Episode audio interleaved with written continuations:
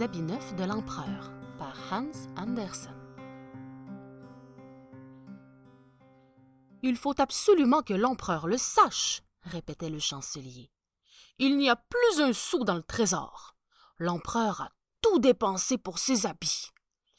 Mais le soldat qui gardait l'entrée de la chambre de l'empereur refusa de laisser pénétrer le chancelier. Je regrette, votre grandeur, dit-il. Vous ne pouvez entrer. L'empereur est encore dans sa garde-robe il choisit sa toilette d'aujourd'hui. À ce moment, la porte s'ouvrit brutalement et l'empereur apparut, suivi de son premier ministre. Sachez que je ne peux recevoir personne aujourd'hui, je n'ai rien à me mettre.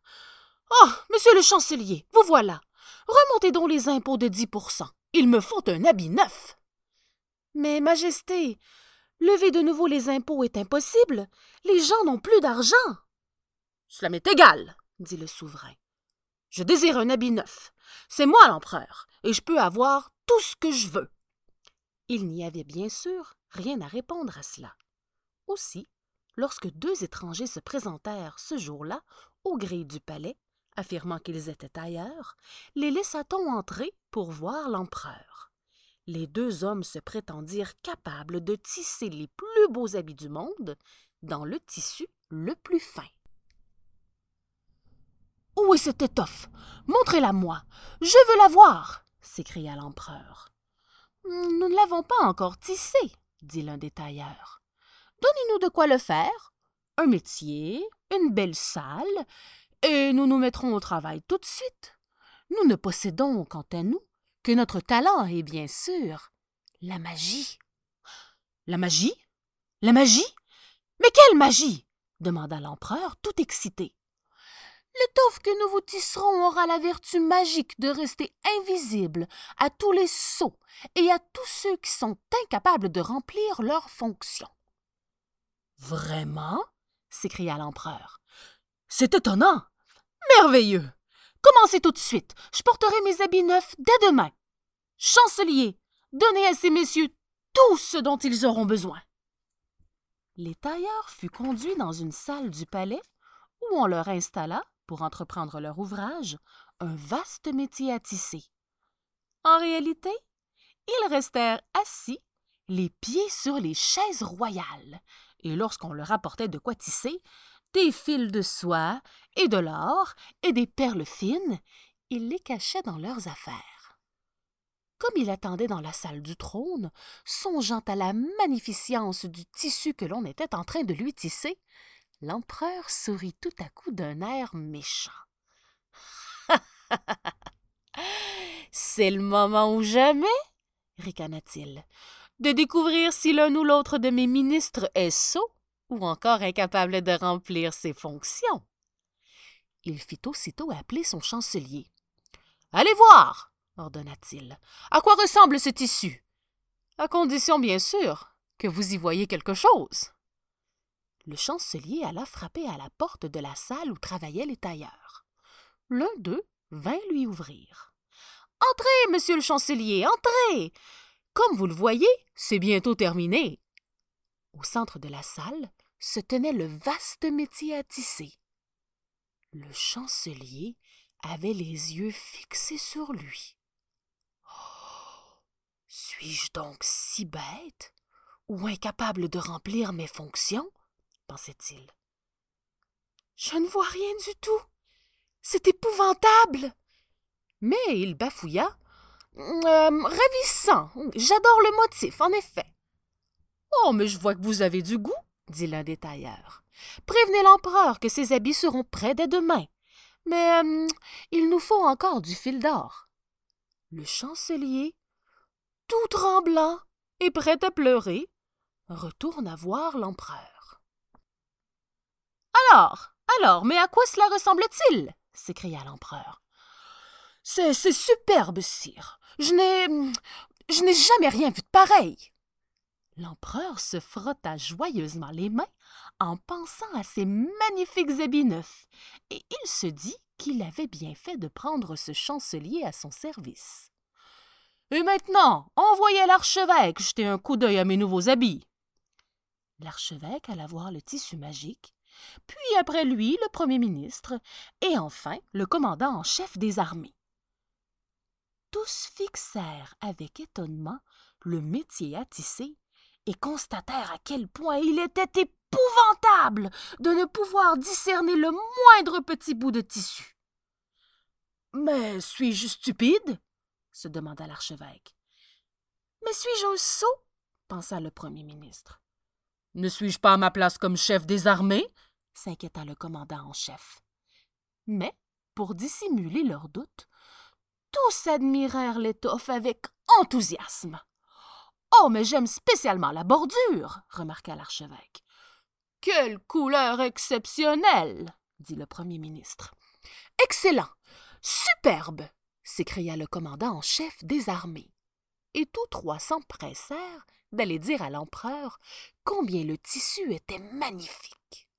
Alors l'empereur descendit lui-même dans la salle afin qu'on prenne ses mesures. Lorsqu'il y pénétra, il fut lui aussi saisi d'horreur. Malheur se dit-il. Je ne vois pas la moindre étoffe. Serais-je donc plus bête ou plus borné que tous mes ministres réunis? Ou ne suis-je donc pas à ma place sur le trône? Personne ne doit savoir que je ne puis voir le tissu magique. Alors, qu'en pense Sa Majesté? Euh, Splendide, oui, oui, oui, absolument, splendide, bredouilla l'empereur, désespéré. Alors, les tailleurs s'empressèrent de prendre ses mesures. Ensuite, ils le déshabillèrent et prétendirent lui essayer l'habit non encore ajusté. L'empereur se tenait avec majesté devant le miroir. Enfin, puisqu'ils disent que je suis habillé, c'est que je dois l'être, songea-t-il. Allez, appréciez la qualité, dit l'un des tailleurs. Tout est entièrement doublé, voyez, dit l'autre. Nous allons travailler toute la nuit afin que l'habit soit parfait. Naturellement, ils n'en firent rien. Le lendemain matin, l'empereur alla revêtir ses habits neufs et, tandis que ses courtisans l'entouraient et l'applaudissaient, il fit exactement comme s'il s'habillait. Votre Majesté est magnifique, dit le chancelier, qui tenait absolument à garder son poste.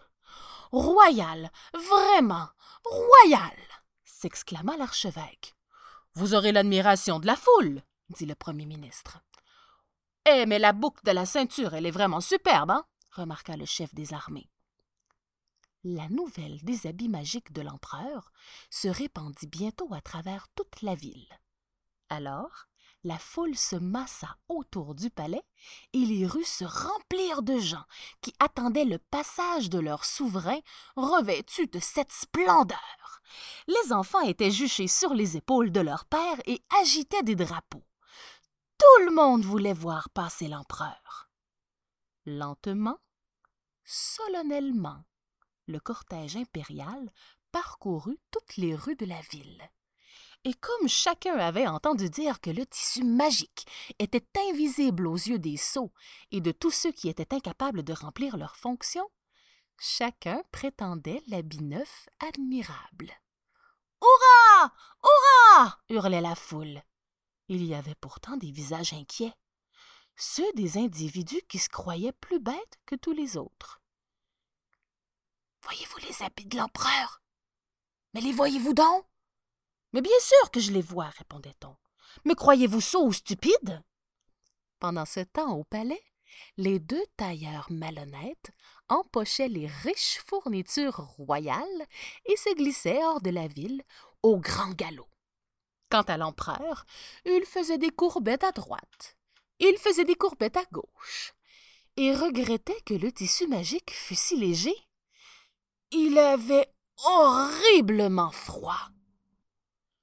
Regarde, regarde, dit un père à son petit garçon. Voilà l'empereur. C'est lequel, papa? Celui-là, avec ses beaux habits. Mais, papa, il est tout nu. Regarde, papa, il tremble de froid. Il ne porte aucun vêtement. Tout autour, les gens regardèrent l'enfant avec stupeur. Excusez-le, il est trop jeune pour comprendre, expliqua le père. Hum, tu veux dire qu'il est trop jeune pour se laisser berner? dit la mère. L'empereur est nu comme un verre. On l'a tourné en ridicule et nous avec. Un par un, les gens comprirent la vérité. Personne ne voyait les habits neufs de l'empereur. Et vous, les voyez-vous? Osèrent-ils enfin se demander mutuellement. Mais bien sûr que non, mais croyez-vous pour autant que nous soyons stupides? L'empereur est nu comme un verre! se mit subitement à crier la foule. L'empereur rougit de honte de la tête aux pieds. Il avait été joué par les deux escrocs et maintenant il était là, s'offrant en spectacle à toute la foule sans le moindre vêtement. Le malheureux empereur tourna les talons et s'empressa de rentrer au château. Plus jamais il ne dépensa d'argent pour des habits neufs.